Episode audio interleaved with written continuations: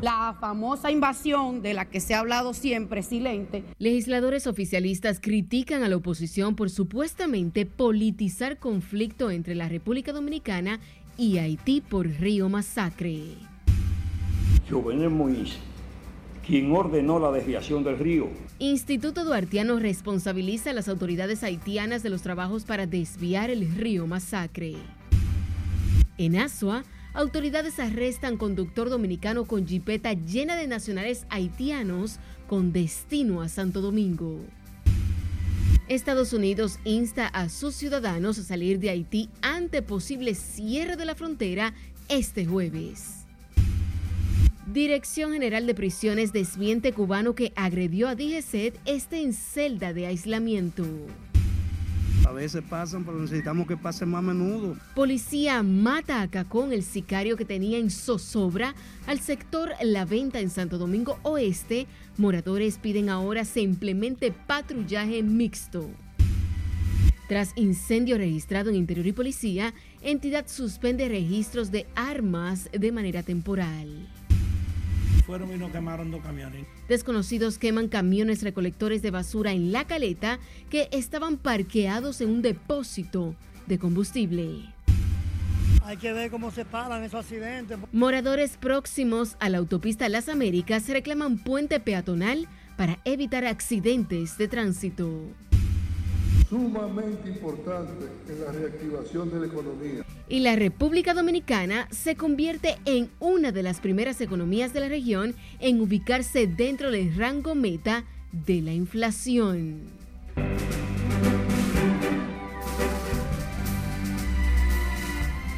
Buenas noches, bienvenidos a esta emisión estelar de Noticias RNN. Soy Janeris de León. Iniciamos esta emisión estelar con los senadores fronterizos de oposición, quienes advirtieron hoy que el cierre de la frontera dominico-haitiana causará mucho daño a la economía de esa empobrecida región, mientras que los oficialistas deploraron que el PLD y la Fuerza del Pueblo politicen un tema tan delicado como el de Haití y la canalización del río Masacre. Nelson Mateo con todos los detalles la famosa invasión de la que se ha hablado siempre silente y que ahora se van ejecutando pasos también con la toma de un agua que no les pertenece a ellos. En el Congreso Nacional, la oposición peledeísta y de la Fuerza del Pueblo vieron con ojerizas el cierre fronterizo dispuesto por el presidente Luis Abinader como mecanismo de presión para que en Haití dejen sin efecto la construcción para el desvío del masacre. Sin embargo, nosotros vamos a apoyar siempre todas las decisiones y todas las iniciativas que conlleven a preservar la seguridad nacional. Lamento sobremanera que el gobierno ha manejado con alto componente de populismo las relaciones con Haití. Eh, cuando yo escucho que hablan de cerrar la frontera, ¿qué es lo que van a cerrar? Solamente se pueden cerrar dos cosas. Cuatro puertas de 10 metros y cerrar el negocio formal pero el oficialismo respondió de inmediato a las críticas de estos legisladores a la suspensión del visado y la amenaza de cerrar de manera definitiva todos los puntos fronterizos con Haití, entre otras disposiciones.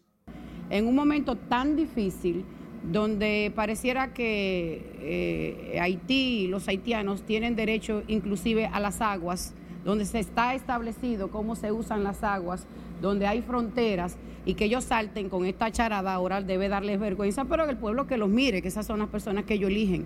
Este es un momento de defender la patria. De la frontera es obligatorio, todo lo que seamos dominicanos y no duele el país, apoyar al presidente Abinader, que le ha tocado una dura. Ese sí es verdad que es un matatán, le ha tocado toda la dura. La pandemia, la guerra de Ucrania, y ahora vienen y le meten esta crisis haitiana. Otros legisladores consideran que el desafío de los haitianos con el tema del río no se debe politizar. Este no es momento de intereses particulares. De hecho, he escuchado que el presidente buscará una solución a los comerciantes, a los empresarios de la zona fronteriza pero la zona hay que cerrarla por completo. El cierre de la frontera tiene implicaciones económicas que afectan a, a los dominicanos, porque nosotros somos un país que es eh, el principal socio comercial de Haití en términos de que la mayoría de los productos que ellos consumen lo importan vía República Dominicana. Que nosotros lo apoyamos totalmente, es lo que tiene que defender la soberanía, que para eso fue que lo elegimos todos los dominicanos, defender la constitución de la República y defender la ley de migración, que eso es lo que está haciendo él. Tras apoyar la firmeza del mandatario frente al desafío en Haití, los congresistas pidieron al gobierno dominicano buscar otros mercados en la región para sustituir el comercio binacional, que mueve unos 2 mil millones de dólares cada año en la frontera. Nelson Mateo, RNN. Y sepa que el paso fronterizo por Dajabón permanecerá cerrado desde hace siete días mientras comerciantes de la zona respaldan las medidas del gobierno ante la rebeldía de los haitianos para desviar el río Masacre. La zona donde se desarrolla el mercado binacional en Dajabón está totalmente desolada y el intercambio comercial es completamente nulo. Porque nada más no Dajabón que puede estar cerrada. Nosotros entendamos que tenemos que el pueblo dominicano hacer un cierre total para que ellos se puedan sentar la mesa de negociaciones con el gobierno nosotros llegan a una solución. Entendemos como una necesidad de, nación, de patriotismo.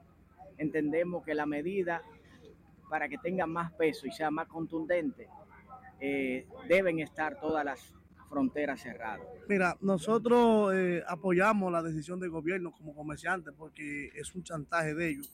No podemos doblegarnos a las situaciones que ellos quieren lo que sí estuvo mal, que no se le informó que se iba a cerrar la frontera y por ende vamos a tener una suma millonaria en pérdida.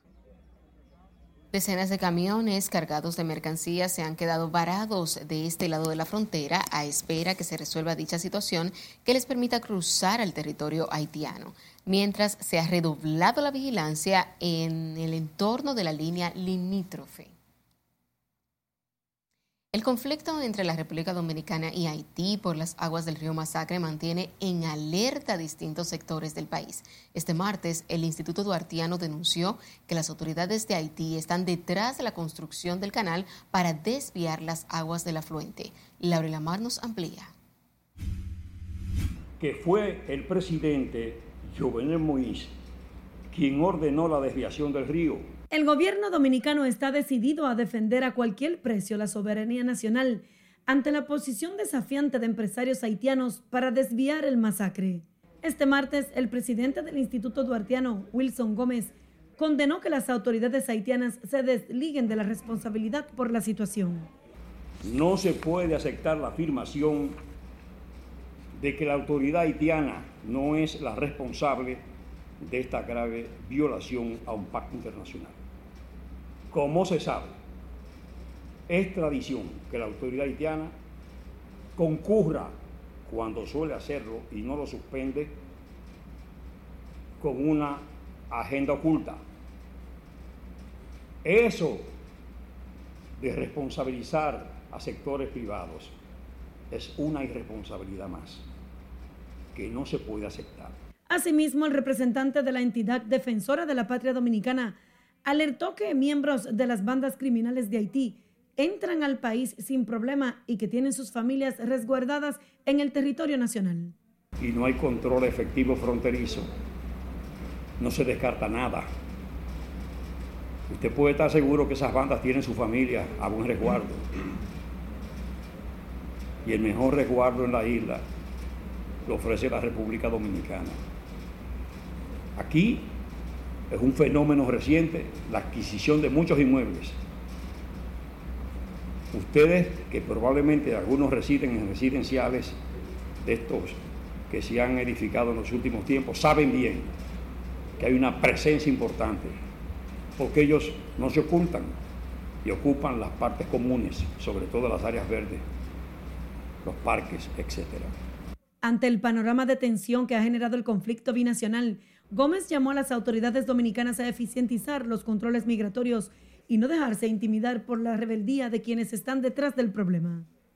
Mientras que el presidente Abinadel reiteró que el gobierno no negociará con bandas criminales y advirtió a los dominicanos evitar viajar al vecino país debido a la situación peligrosa que se vive en esa nación. Laurila Mar, RNN. El representante de los inmigrantes en el país, William Charpentier, llamó a las autoridades dominicanas y haitianas a dirimir el conflicto entre ambos países en la mesa hídrica binacional para llegar a un acuerdo equitativo. Serpentier considera además que las medidas adoptadas por el gobierno dominicano son injustas, aunque legales y que afectarán fuertemente a los haitianos más pobres y necesitados. El presidente tiene todo el derecho, el Consejo también de hacerlo, pero hay que pensar también las consecuencias. Estamos hablando de un Haití que tiene más de cerca de 6 millones de personas, eh, crisis alimentaria, y luego sumado a esta situación que no pueden acceder a alimentos, comprar alimentos en la frontera, pero además tenemos cantidad de productores que suministran, desde aquí en la República Dominicana, fundamentalmente a Japón, que suministran alimentos a Haití. Entonces eso realmente eh, afecta a las dos poblaciones. El defensor de los derechos haitianos también advirtió que la suspensión del visado a los haitianos incrementará la inmigración ilegal tras asegurar que estos buscarán otras alternativas no legales para ingresar a la República Dominicana. Representantes de amplios sectores de Elías Piña condenaron hoy las protestas que realizan en esa provincia contra los constantes cierres de la frontera por parte de las autoridades dominicanas como medida de seguridad por la inseguridad en Haití y la amenaza que suele representar para las familias que residen en esa demarcación. Julio César Mateo nos cuenta. Las protestas que se llevan a cabo en horas de la noche no resolverán el problema y por el contrario generan caos y desorden según las autoridades. Debe ser bastante preocupante porque esto habla de un acto vandálico. Ya la forma de reclamar no debe ser esta.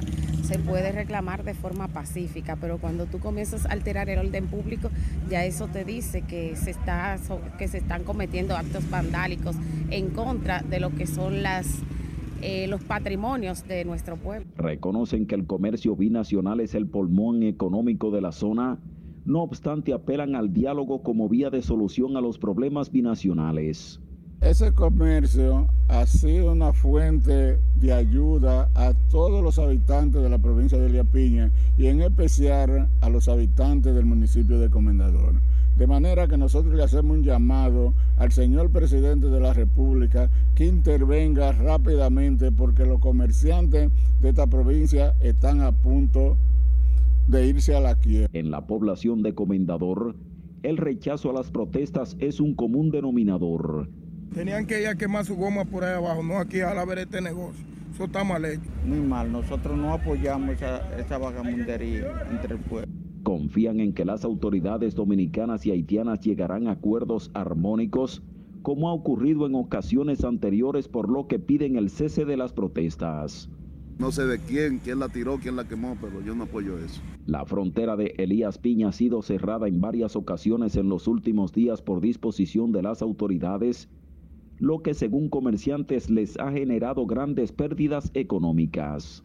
Desde Elías Piña, Julio César Mateo, RNN. Nos vamos ahora a Santiago, donde en nombre de 40 organizaciones, la comunidad haitiana en esa demarcación exigió a las autoridades de Haití asumir con responsabilidad un diálogo con la República Dominicana.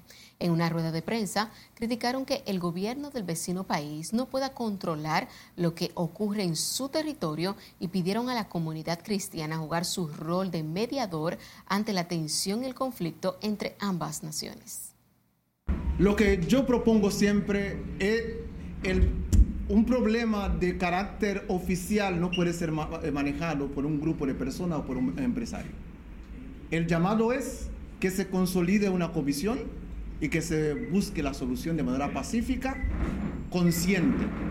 Yo no puedo negociar con un grupo, con el pueblo. Hay que, hay que buscar interlocutores con capacidades y experiencia para el diálogo de ambos países. El sufrimiento no puede ser para nosotros que somos inocentes ¿verdad? Entonces, ellos lo que tienen que hacer es tratar el caso de ellos con los haitianos que están haciendo la maldad ya, no es con nosotros. Nosotros somos inocentes, no sabemos nada de eso. Le conviene a nosotros también si, si le comparten ese agua a nosotros, porque nosotros no lo va a comprar y pase oro, ni ninguna mina con, la, con el agua, sino para sembrar. A ver, porque en un país que está sembrando, bueno, de la comida uno se, se mantiene a otro pero si no hay comida, ¿qué tú vas a hacer? Atacar a la que está más cerca que, que tú puedes comer. Algunos comerciantes haitianos también esperan se pueda solucionar el impasse de la mejor manera, ya que dicen los que pasan hambre en su país son los más afectados. Dicen estar vigilando de cerca la crisis en su país y esperan se puedan realizar elecciones libres en su país. La diáspora haitiana en República Dominicana tiene posiciones diversas sobre la posibilidad de un cierre de fronteras y suspensión de visado que ha hecho el gobierno dominicano si no detiene la construcción de un canal de riego en el río Masacre que comparten ambos países. Si le dice aquí no tiene la historia. Queremos paz, tranquilidad. Si los otros bandidos que están allá de otro lado quieren que se mete sacando su agua, pero Dios permite que saque esa agua. Paz es el clamor que tienen los haitianos ante la incertidumbre a la que se enfrentan tanto dentro como fuera de su país. Nosotros queremos paz, que allá, que aquí, que nosotros queremos paz. Pues eso sobra que tiene allí, acá, a todo lado, a nosotros. Nosotros queremos paz, tranquilidad. La mayoría de nosotros que estamos aquí no quisiera, nosotros no quisiera estar aquí. Nosotros quisiera estar en otro lado, otros países que sean mejorados. Pero como nosotros no, tenemos autoridades allí en Haití, nosotros estamos a sobrevivir. Además de los conflictos generados por las bandas haitianas y la inseguridad a todos los niveles que viven, ahora se enfrentarían a un posible cierre de frontera y la suspensión de visado para ingresar al territorio dominicano. Dos países peleando por, un río. Son cosas, porque son, eso son eh, cosas de la naturaleza. Ese río nace porque Dios quiere que ese río esté ahí. Entonces, esos problemas que está sucediendo, si Dios dice, bueno, voy a secar el río, lo seca. Entonces ahí, ahí termina todo. Es que tras el incumplimiento de acuerdos para que el río Masacre sea usado por dominicanos y haitianos, estos últimos desvían el afluente para un canal privado. La diáspora haitiana pide a las autoridades de ambos países sentarse en la mesa de negociación y adoptar una decisión que beneficie a ambas naciones. Yo estoy aquí de la edad de 14 años. Un conflicto entre el haitiano y el dominicano no le conviene ni al dominicano ni al haitiano. Nosotros tenemos que entender, para mí, yo le voy a mandar un mensaje al señor presidente, que no hay nada para que nosotros agarramos, tenemos un conflicto. Mira. No, no, yo no puedo hablar de eso en este momento. Eso algo tiene que ser algo de los dos países entre el ministro y, Luis Abinader. El gobierno dominicano dio de plazo hasta el próximo jueves para que los haitianos detengan la construcción del canal de riego. De lo contrario, implementará las duras medidas. Sila Disaquino, RNN. La Embajada de Estados Unidos en Santo Domingo advirtió este martes a sus ciudadanos que se encuentran en Haití que no podrán viajar a República Dominicana a partir del jueves próximo ante el posible cierre de las fronteras aéreas, marítimas y terrestres ante el anuncio hecho por el gobierno dominicano. En un comunicado, la embajada precisó que el posible cierre completo de la frontera entre República Dominicana y Haití se sumaría al cierre que cubre los cruces entre las ciudades dominicanas de Dajabón, Elías Piña y la haitiana Juana Méndez. La Dirección General de Migración informó sobre el arresto de un hombre de nacionalidad dominicana quien fue sorprendido cuando transportaba 13 indocumentados de nacionalidad haitiana en un hecho ocurrido a la altura del kilómetro 15 de Asua en dirección hacia Santo Domingo. Según se describe en el comunicado de migración, los indocumentados eran transportados a bordo de una Jeepeta Ford Explorer roja conducida por Quirobel Ramírez Merán. Tanto el conductor, la jipeta y los nacionalidades haitianas fueron conducidos al batallón del ejército en Asua para los fines correspondientes y procedimientos de repatriación. El estado de ingobernabilidad de Haití hace imposible solucionar la convulsa situación que enfrenta el vecino país. Así lo expresan miembros de la sociedad civil y políticos, quienes entienden que el gobierno debe contener el impacto de la crisis en el país respetando los derechos humanos. Lenza Alcántara tiene todos los detalles en la siguiente historia. El tema es que tenemos una situación muy difícil con relación a Haití.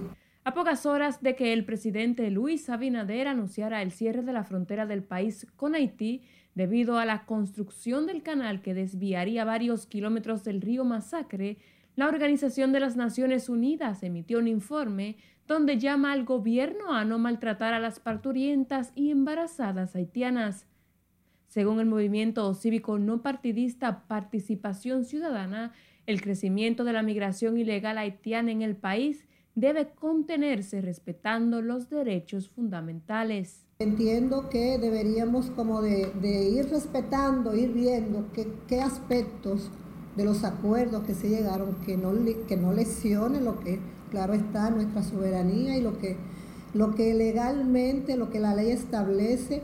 Respecto al manejo dado por el gobierno a la situación, tanto los miembros de la sociedad civil como políticos coinciden en que el desmembramiento del aparato gubernamental de la vecina nación dificulta cualquier acuerdo al que deban llegar ambas naciones. En Haití no hay un gobierno, eh, hay un, estado de ingobernabilidad que hace muy difícil poder avanzar en, en, términos de lo que podrían ser soluciones para los problemas que hay en la frontera. Siempre hemos insistido que el gobierno dominicano tiene la obligación de comenzar a controlar los efectos que la crisis de Haití nos produce como país. Los también juristas entienden que el cierre limitado de la frontera impactará en las exportaciones dominicanas, siendo Haití el segundo socio comercial de la República Dominicana. Lency Alcántara, RNN. Le quitaron el celular, le quitaron todo lo que tenía, el pasaje de la quincena. Es tiempo de nuestro primer corte comercial de la noche. Al volver, les contamos que piden los residentes del sector La Venta para combatir la delincuencia. Que cayó abatido la tarde de ayer el presunto delincuente. La policía mata a presunto sicario en intercambio de disparos. Al volver, les diremos de quién se trata y la economía dominicana se posiciona en el rango meta de la inflación, ya volvemos.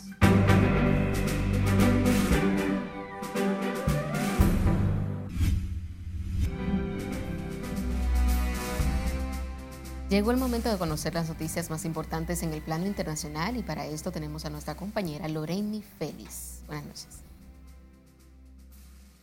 Gracias, muy buenas noches a propósito de que en estas semanas han ocurrido varios fenómenos naturales en diferentes países, con consecuencias devastadoras, en El Salvador no ha sido la excepción. Se han registrado más de 60 temblores en dos municipios en el oeste de ese país, con la salvedad de que no se han registrado daños materiales o víctimas a causa de dicha situación. Veamos. Un dron aparentemente cargado con explosivos aterrizó sobre el techo de la cárcel de máxima seguridad de Ecuador, ubicada en la ciudad portuaria de Guayaquil, donde se encuentran recluidas seis personas por el asesinato del expresidenciable Fernando Villavicencio. Un dron aparentemente cargado con explosivos aterrizó sobre el techo de la cárcel La Roca en el suroeste de Ecuador. El gobierno informó que la policía tuvo conocimiento por la noche de un artefacto explosivo en la prisión, por lo que activó los protocolos de verificación. España decidió retirar la Gran Cruz al Mérito Militar otorgada al dictador chileno Augusto Pinochet en 1975. El gobierno de izquierda indicó el martes que la medida tiene como objetivo reparar una injusticia histórica. El lunes se cumplieron 50 años del golpe de Estado que derrocó a Salvador Allende e instauró la dictadura de Pinochet, que se prolongó hasta el 1990.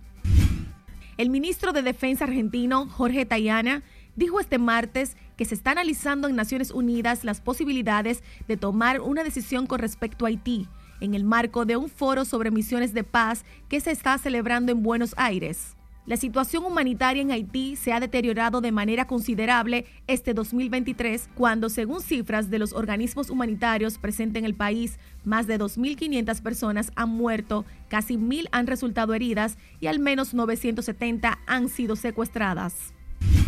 El número de fallecidos por el ciclón Daniel, que atravesó este domingo el noreste de Libia, alcanzó los 6.238, mientras los desaparecidos superan los 9.100 son en la ciudad de Derna, la más afectada según cifras provisionales de las autoridades que controlan el este del país. El portavoz del Servicio de Ambulancias y Emergencias, Osama Ali, calificó la situación de trágica y destacó las dificultades de los equipos de rescate ante la división de la ciudad en dos partes tras el colapso de dos presas que virtieron más de 33 millones de litros de agua en el centro de la capital, arrasando zonas residenciales, puentes y carreteras a su paso. Los sismos registrados entre dos municipios del departamento salvadoreño de Uchapán Oeste aumentaron a 62, sin que se reportaran víctimas ni daños materiales, informó este martes una fuente oficial. Señaló que de todos los sismos registrados, ocho han sido reportados como sentidos por la población y detalló que las magnitudes de los movimientos telúricos sentidos oscilaron entre 2.6 y 3.5 en la escala de Richter.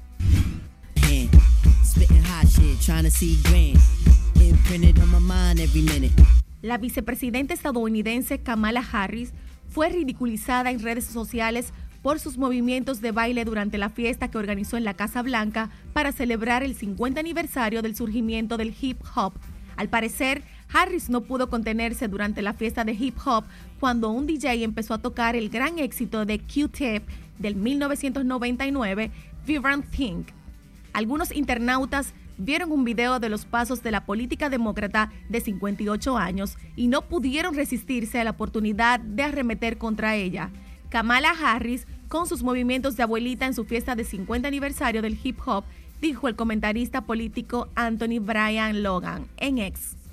Este video nos muestra que la edad solo es un número cuando se tiene mucho ánimo para disfrutar de la vida. Hasta aquí las internacionales. Continuamos con la emisión estelar de Noticias RNN. La Dirección General de Servicios Penitenciarios y Correccionales desmintió este martes que el joven Julio César Llorente López, de nacionalidad cubana, que cumple prisión preventiva en Najayo Hombres por haber agredido a un agente de DGCET, esté en una celda de aislamiento como se ha denunciado en algunos medios de comunicación. La entidad señala que el reo aclaró que el extranjero está resguardado de su seguridad y además se encuentra en la fase de observación penitenciaria, periodo en el cual las visitas son controladas. Sin embargo, no hay limitaciones de que sus familiares lo puedan ver. Julio César Llorente cumple la medida de coerción de tres meses de prisión preventiva desde el pasado 16 de agosto en el Centro de Corrección y Rehabilitación Ayo Hombres en la provincia de San Cristóbal. La delincuencia se apodera del sector La Venta en Mano Guayabo, Santo Domingo Oeste, donde sus moradores piden aumento del patrullaje policial a primeras horas del día, ya que es el tiempo aprovechado por los antisociales para ejecutar sus actos delictivos. Lencia Alcántara nos cuenta. La delincuencia mantiene atemorizados a los residentes del barrio La Venta en Santo Domingo Oeste.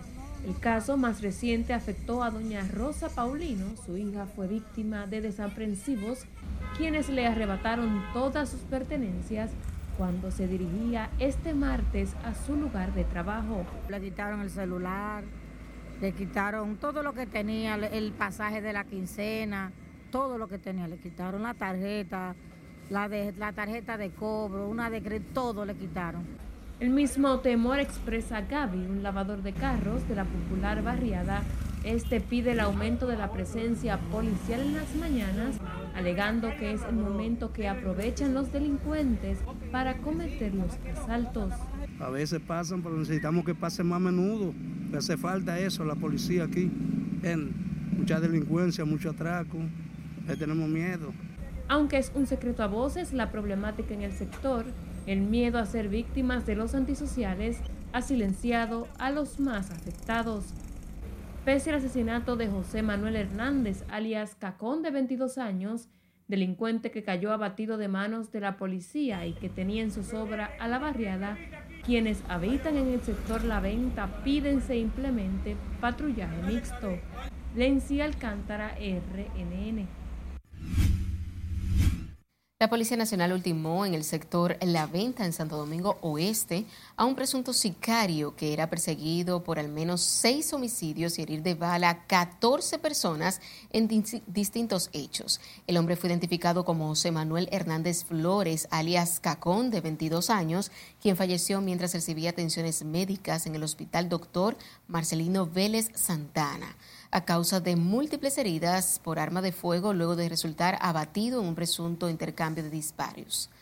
En la acción, de acuerdo con un comunicado de la policía, también resultó herido el presunto sicario Yandini Jesús Minaya, de 22 años. Las autoridades policiales persiguen a un hombre que acuchilló en diferentes partes del cuerpo a su expareja, quien fue llevada en estado delicado a una clínica privada en el municipio Villa Los Almácigos, en esta provincia. De acuerdo con el informe, Jonathan Sabiel Alcántara emprendió la huida en un carro marca Sonata que dejó abandonado al entrar en una calle sin salida de la comunidad mientras que la víctima fue identificada como J.D. Valerio Martínez, de 36 años, quien fue socorrida por familiares ante la agresión de la que fue víctima. El diputado peledeísta y presidente de la Comisión de Interior y Policía de la Cámara Baja, Edwin Mejía, sufrió una aparatosa caída en su residencia en Arabacoa la mañana de este martes.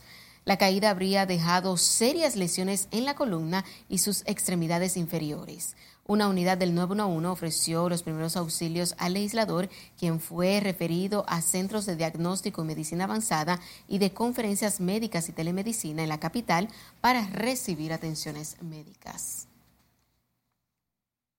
El Banco Central de la República Dominicana informó este martes que el índice de precios al consumidor experimentó una variación mensual, lo que posiciona la economía dominicana como una de las primeras de la región en lograr ubicarse dentro del rango meta de la inflación. Ana Luisa Peguero con más detalles en el siguiente reporte.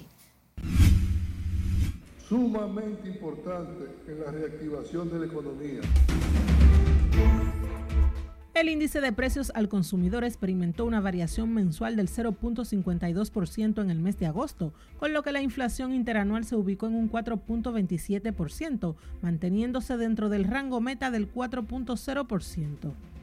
El Banco Central de la República Dominicana atribuye este desempeño a la efectividad de la política monetaria implementada para mantener el comportamiento de los precios dentro del objetivo establecido en el programa monetario.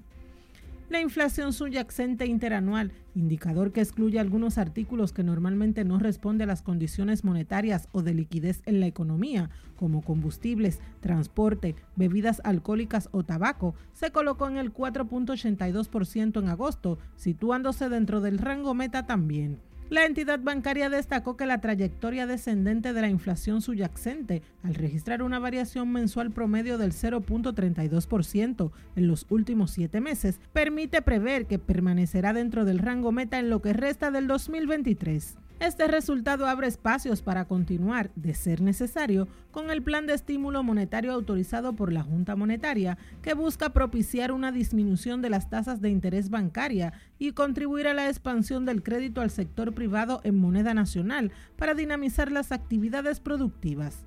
El grupo de mayor aporte a la inflación durante el mes de agosto fue el de alimentos y bebidas no alcohólicas, al variar 1.27%, y que explica el 63% de la inflación general del citado pedido durante el cual también incidieron, aunque en menor medida, los grupos de educación con 1.81%, transporte con un 0.16%, vivienda con un 0.22% y bienes y servicios diversos con un 0.25%. Ana Luisa Peguero, RNN. Y con miras a fortalecer las relaciones comerciales, el país de El Salvador abrió hoy una rueda de negocios que se extenderá hasta mañana miércoles para expandir los productos de ese país a la República Dominicana.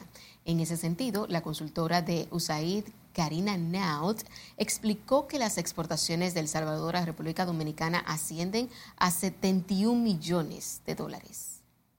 Vemos que hay un gran potencial. Las exportaciones salvadoreñas en el mercado dominicano a enero-junio 2023 suman o totalizan, mejor dicho, 71 millones de dólares.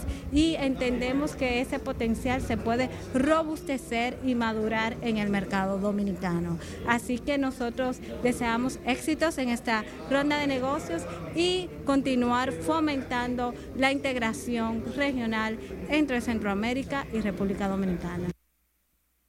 Está previsto que en la rueda de negocios que se lleva a cabo en el Hotel Dominican Fiesta participen 15 empresas salvadoreñas y 69 dominicanas en 117 reuniones. En otra información, el presidente Luis Abinader dispuso a través del Instituto de Estabilización de Precios la compra de productos a comerciantes para evitar pérdidas por el cierre de la frontera en Davo. Según nuestro corresponsal de la zona, Domingo Popoter, la decisión fue aplaudida por los productores quienes estaban preocupados por esta problemática. Debido a la situación que ha tenido, a medida que ha tomado nuestro presidente para salvaguardar lo que es nuestro país, nuestra provincia, hemos venido aquí en auxilio de esos productores como de esos comerciantes para que no vayan a perder su mercancía. Ya estoy haciendo un inventario de los productos que, tienen en almacenes para comprarlos vía INEPRE el Estado Dominicano va a adquirir esos productos para que estos comerciantes estos productores no salgan perjudicados con estas medidas. Debemos hacer un levantamiento de cuáles son esos productos agrícolas que han tenido dificultad en estos días por el cierre de la frontera y justamente queremos ayudarle para que su producción pues no se pierda totalmente y que podamos hacer eh, un intercambio con lo que es Inespre, que esos productos pues puedan pasar a Inespre y que la familia dominicana pues pueda adquirirlo a bajos precios. El jefe de Estado dispuso el cierre de la frontera con Dajabón, la suspensión del visado y otras medidas hasta este jueves, plazo donde espera llegar a un acuerdo satisfactorio con la vecina nación sobre la crisis que afecta directamente a la República Dominicana generada por la desviación de las aguas del río Masacre.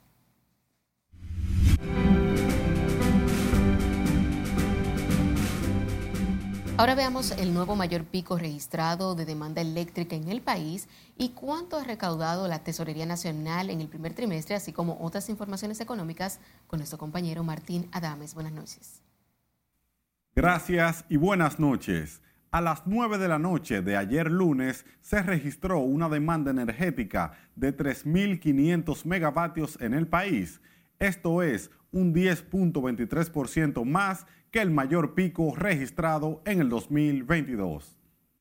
La noche del lunes se registró un nuevo récord de demanda de energía eléctrica en el país al alcanzar los 3.500 megavatios, lo que representa un incremento del 10.23% en comparación a la demanda pico de 2022.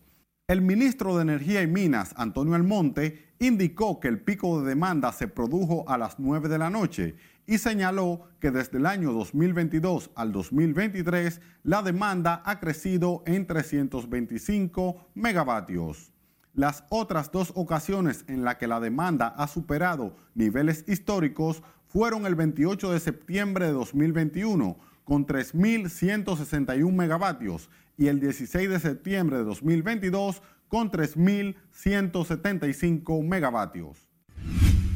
Más de 661 millones de pesos captó la Tesorería Nacional a través del Sistema de Recaudación de Ingresos del Tesoro, CIRITE, con 307.572 transacciones de pagos realizados por ciudadanos en las diferentes instituciones del Estado en este primer semestre de 2023 un 13% más en comparación a igual periodo de 2022. Luis Delgado, tesorero nacional, destacó que por la Dirección General de Pasaportes ingresaron 137 millones de pesos, por el Intran unos 120 millones de pesos y por el Ministerio de Interior y Policía unos 83.3 millones de pesos. Wellington Arnaud, director ejecutivo del Instituto Nacional de Aguas Potables y Alcantarillados INAPA, encabezó el cuarto sorteo de 22 lotes de obra para la instalación de 120 kilómetros de tuberías en el municipio de Jaina, provincia de San Cristóbal, por un monto superior a los 620 millones de pesos. Con este sorteo suman unos 2.500 millones de pesos las ejecuciones de esta gestión a través del INAPA, siendo equitativos entre hombres y mujeres y beneficiando a la fecha 116 ingenieros. Importante la distribución de recursos para la realización de obras porque esto contribuye a una economía más plural. Hasta aquí las económicas. Continúe con la emisión estelar de Noticias RNN. Fueron y no quemaron dos camiones. No se quemaron todos los camiones porque el seguridad. Nos vamos a nuestra segunda pausa comercial. Cuando estemos de vuelta, desconocidos casi provocan explosión en la caleta tras quema de camiones en un depósito de combustible. Ministerio de Interior y Policía suspende emisión de armas de manera temporal. Más adelante les contamos por qué. Y fallece otra de las víctimas de la explosión en San Cristóbal. Esta es la emisión estelar de Noticias RNN. No le cambie.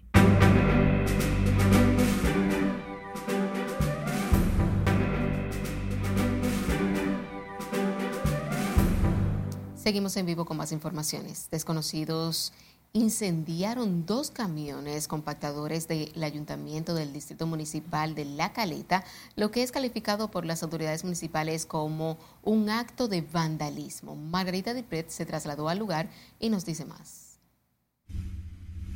Fueron y no quemaron dos camiones. Y no se quemaron todos los camiones porque el seguridad llamó a tiempo porque fue una bomba molotov que le tiraron. Para el alcalde de esta localidad, Marcial Reyes Suberví, acciones como esta en la que resultaron quemados dos camiones recolectores de basura que fueron comprados con un sacrificio, es un daño directo a la comunidad. Dos camiones que nosotros dimos, cada uno de ellos, dos millones quinientos mil pesos por cada un camión de esos, que son camiones compactadores. O sea, se, se están perdiendo ahí casi 5 millones y pico de pesos. El funcionario expresa que hasta el momento se desconoce quién o quiénes cometieron este hecho, que pudo haber sido peor o similar a lo ocurrido en San Cristóbal, ya que en el lugar donde estaban parqueados los vehículos funciona un depósito de combustible. Y que ese fuego hubiese llegado a lo que es el, depósito de combustible. Toda esa gente de por ahí de al lado hubiesen tenido problemas. O sea, se había hecho una explosión igualito que San Cristóbal, porque son 4 mil galones de combustible más los combustible que tenían cada uno de los camiones. Los vecinos más cercanos, al percatarse del fuego, llamaron de inmediato a los bomberos y trataron de ayudar a sofocar el siniestro. Salí inmediatamente y le pregunté, ¿qué es lo que está pasando? Dice que hay un fuego ahí. Entonces inmediatamente llamé a los bomberos, le dije al ponte aparte de ahí para que no te vaya a pasar nada. Yo sentía los gritos y sentía auxilio, auxilio, auxilio, auxilio. Y yo dije, ¿qué fue?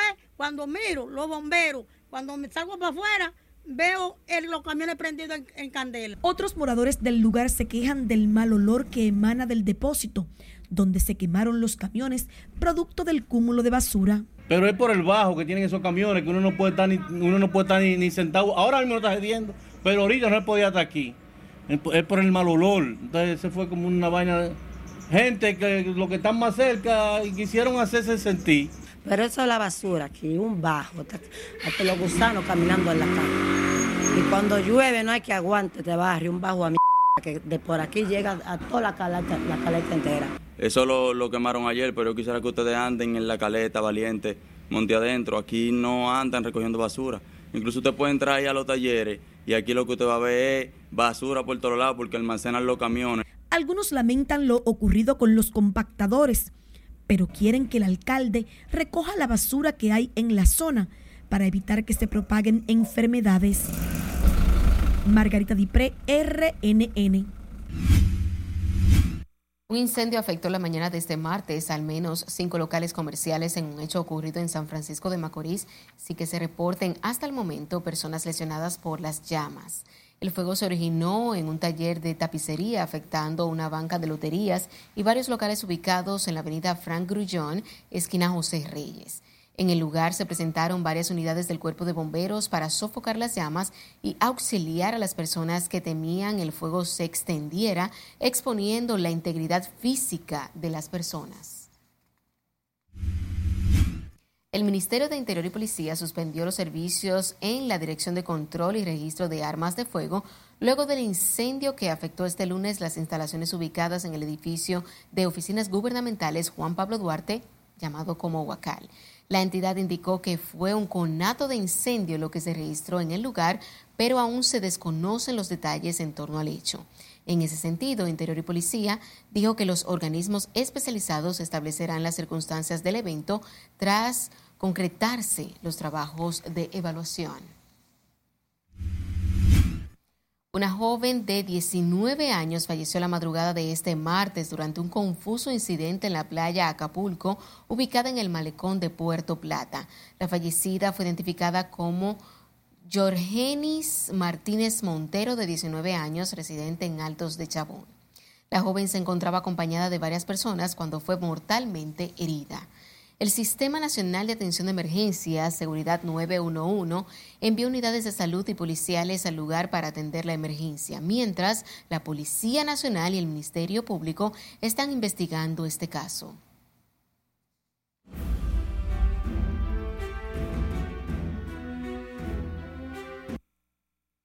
Y sepa que falleció este martes otra de las víctimas de la fatídica explosión que ocurrió en el centro de la ciudad de San Cristóbal el pasado lunes 14 de agosto, siniestro que provocó además destrucción de varias edificaciones, vehículos y otros daños.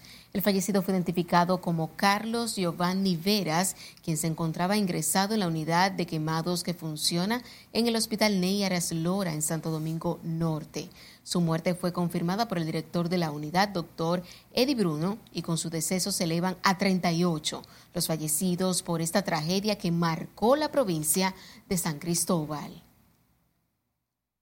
Cerca del 70% de las personas que viven en República Dominicana con el virus de la inmunodeficiencia humana tienen malnutrición, lo que limita la posibilidad de reducción de contagios por la enfermedad. Así lo dio a conocer hoy la investigadora y educadora de la Universidad de Massachusetts en Estados Unidos, quien presentó junto a la Facultad de Ciencias de la Universidad Autónoma de Santo Domingo un proyecto de creación de unas 20 huertas en centros de salud que serán cultivados por, los, por las personas infectadas con el VIH. Encontramos un alto nivel de inseguridad alimentaria en esa población, como casi 70%.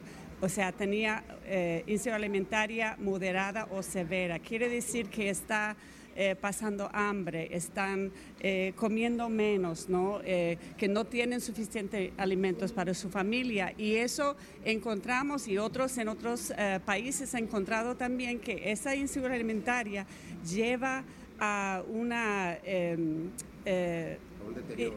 sí, un deterioro físico, pero también mental, emocional, una preocupación. Las estadísticas presentadas este martes corresponden a un estudio comprendido entre el año 2018 al 2020 realizados con personas que viven con VIH en el país. La directora del Hospital Pediátrico Robert Cabral, Mabel Jones, dijo hoy que en ese centro médico ha disminuido el ingreso promedio de pacientes afectados por dengue. En ese sentido, Jones destacó que de los 64 pacientes de la semana pasada ya solo quedan 54 internos, uno de ellos en estado delicado. Desde mi punto de vista y en relación a las semanas anteriores, pues entiendo que han bajado un poquito. Ahora mismo tenemos 50 pacientes ingresados eh, de ellos tenemos casi todos estables, tenemos un niño que ingresó vía emergencia, está en cuidado intensivo y tenemos eh, siete pacientes que están de cuidado. La directora de la Angelita garantizó que hay camas suficientes para atender a los niños ingresados por dengue gracias al reforzamiento de las unidades en esa sala. El psicólogo Hanoi Vargas mostró preocupación ante el aumento de los problemas de salud mental en el país, flagelo que asegura debe combatirse desde el Estado con políticas dirigidas a esta problemática.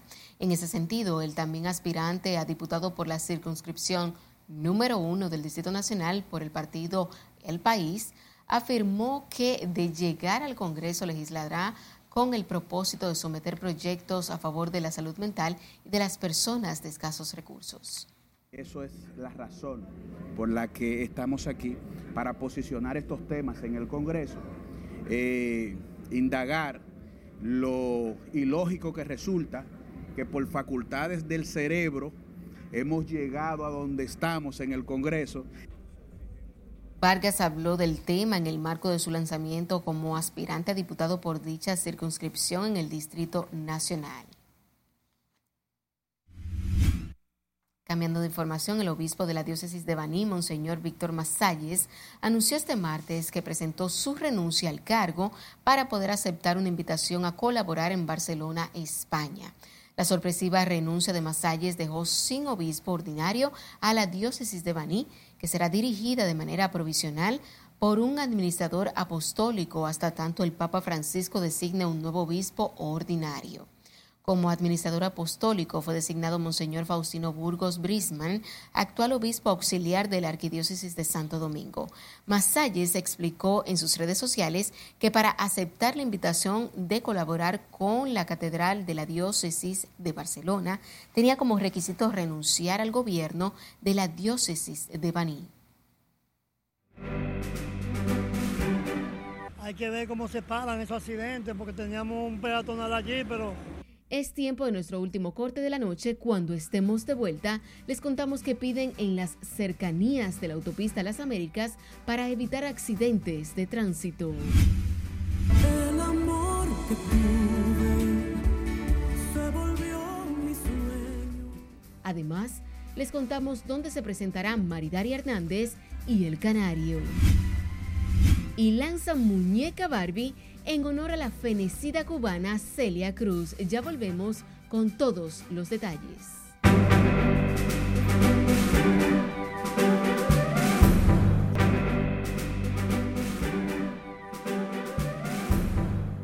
Seguimos en vivo con más informaciones.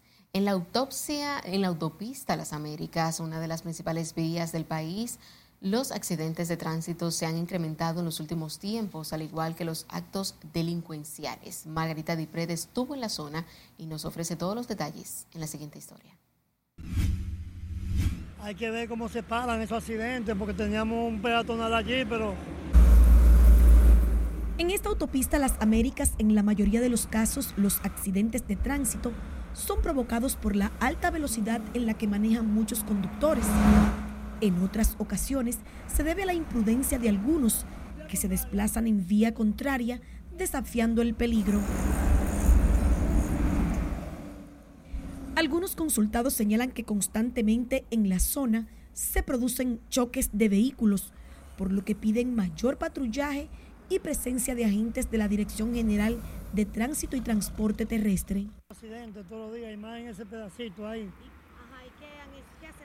Bueno, las autoridades no hacen nada porque teníamos un retorno allí y ellos nos lo quitaron. Y más nunca nos lo han puesto. Y accidente aquí en todo este territorio, aquí son accidentes. Antes de ayer o ayer mataron una muchacha ahí que vivía ahí mismo. A nosotros lo que tienen primero que terminar ese puente que se ha parado la obra ahí. Eso es lo primero. Lo segundo, esta marginal también la han parado, no la han seguido aquí. Entonces viene mucha gente en vía contraria. Entonces los AME ahí nos dan abato. Ellos hacen el trabajo, pero no pueden estar todo el tiempo aquí. Siempre se meten en vía contraria aquí los vehículos. Se quejan de que hace un tiempo las autoridades iniciaron un paso a desnivel para peatones y motocicletas y no ha sido terminado situación que les afecta de forma directa, afirmando que los delincuentes actúan a sus anchas. Las mujeres que van a la zona la atracan hasta el desayuno le quitan. Celular que cagan en la mano, celular que se fue. Gente que andan solo en la calle atracado. La delincuencia aquí está es insoportable. Como en todos los barrios, pero se ha querido normalizar. Eso está en todos los lugares, pero se ha querido normalizar. Esto está que uno apenas sobrevive. Uno con pánico, miedo de salir a la calle. En este sector, los transformadores de la Caleta, próximo a la autopista Las Américas, los moradores esperan que las autoridades cumplan parte de las promesas realizadas durante los procesos de campaña, entre ellas el arreglo de sus calles y la construcción del puente peatonal. Margarita Dipré, RNN.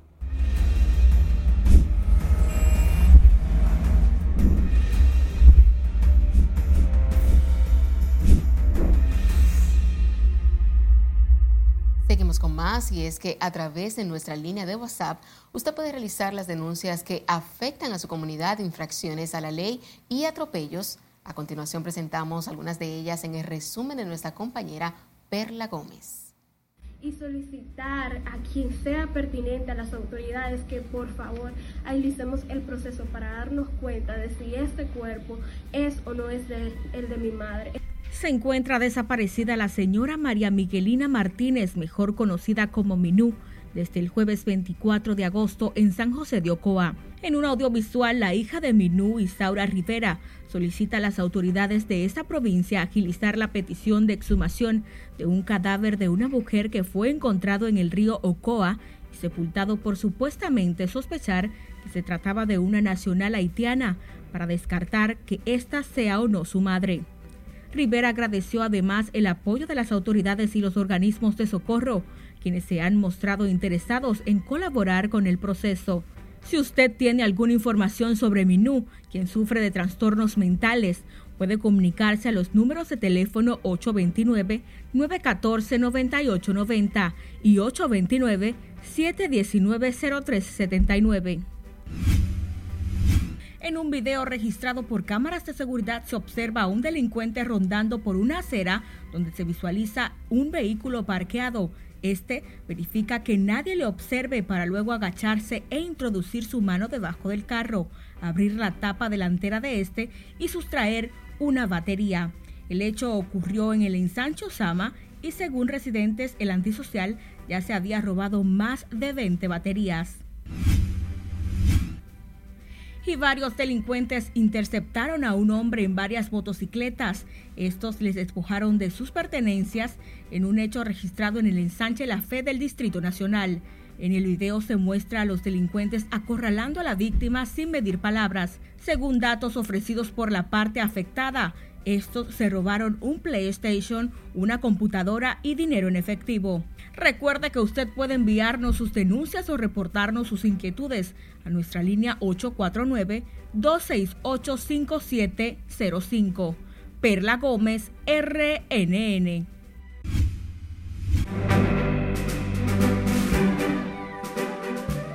Maridalia Hernández y José Alberto El Canario estarán en el concierto de Eddie Herrera. Esta y otras informaciones artísticas con nuestra compañera Ivonne Núñez. Buenas noches. Muy buenas noches. Emocionado y feliz anunció Eddie Herrera estos artistas que lo acompañarán en el Gran Teatro del Cibao. Maridalia Hernández, José Alberto El Canario y Wilfrido Vargas, parte de los destacados artistas que acompañarán al cantante Eddie Herrera el próximo sábado 23 de septiembre en el Gran Teatro del Cibao con su espectáculo Agradecido. El merenguero no solo celebrará sus 33 años de trayectoria ininterrumpida, sino también que agradecerá el apoyo que ha recibido en su carrera del público y todo el que ha estado involucrado en su crecimiento. La esperada muñeca Barbie con la figura de la reina de la salsa Celia Cruz salió a la venta este martes, un evento que los admiradores de la cantante llevan esperando dos años desde que la empresa Mattel dio a conocer la noticia y develó la foto de la muñeca en 2021. Como aperitivo al mes de la herencia hispana 2023, que empieza el 15 de septiembre, esta muñeca sale al mercado como parte de la serie de mujeres inspiradoras que rinde homenaje a increíbles heroínas de su época. Cuatro estudiantes de la Fundación Fiesta Clásica, acompañados por el maestro José Andrés Friseño, salieron de viaje para Caracas donde se quedarán durante 15 días. Están oficialmente invitados por la reconocida institución del Sistema de Coros y Orquestas Juveniles e Infantiles de Venezuela para integrar una orquesta sinfónica internacional seleccionada en el marco del Congreso Mundial de dicha organización que se llevará a cabo desde el 18 al 23 de septiembre en la capital venezolana. No hacemos nada, será una pesadilla. Respaldado por el éxito de la taquilla de su film Sonido de Libertad y sin querer valorar de las polémicas políticas en que se ha visto envuelto, el director mexicano Alejandro Monteverde destacó en una entrevista que la cinta es una odisea cinemática y que pese a la dureza de su temática es un vehículo de inspiración. El tráfico de niños en América Latina es el tema principal de esta película que tiene al actor estadounidense Jim Caviezel en un papel de protagonista presentan Isla de Sangre, la próxima producción teatral que promete cautivar la audiencia que llega con un objetivo claro, honrar y resaltar la influencia ancestral de las mujeres taínas en la cultura de la República Dominicana. Este drama antillano, escrito por Cristian Martínez y dirigido por Fausto Rojas, es una inmersión profunda en la que la historia y la resiliencia de estas mujeres son primordiales. Y esta obra estará presentándose desde el 12 al 15 de octubre en el Teatro Nacional Eduardo Brito. Hasta aquí diversión, que tengan un feliz resto de la noche. Sin tiempo para más, finalizamos esta emisión estelar de Noticias RNN. Feliz resto de la noche.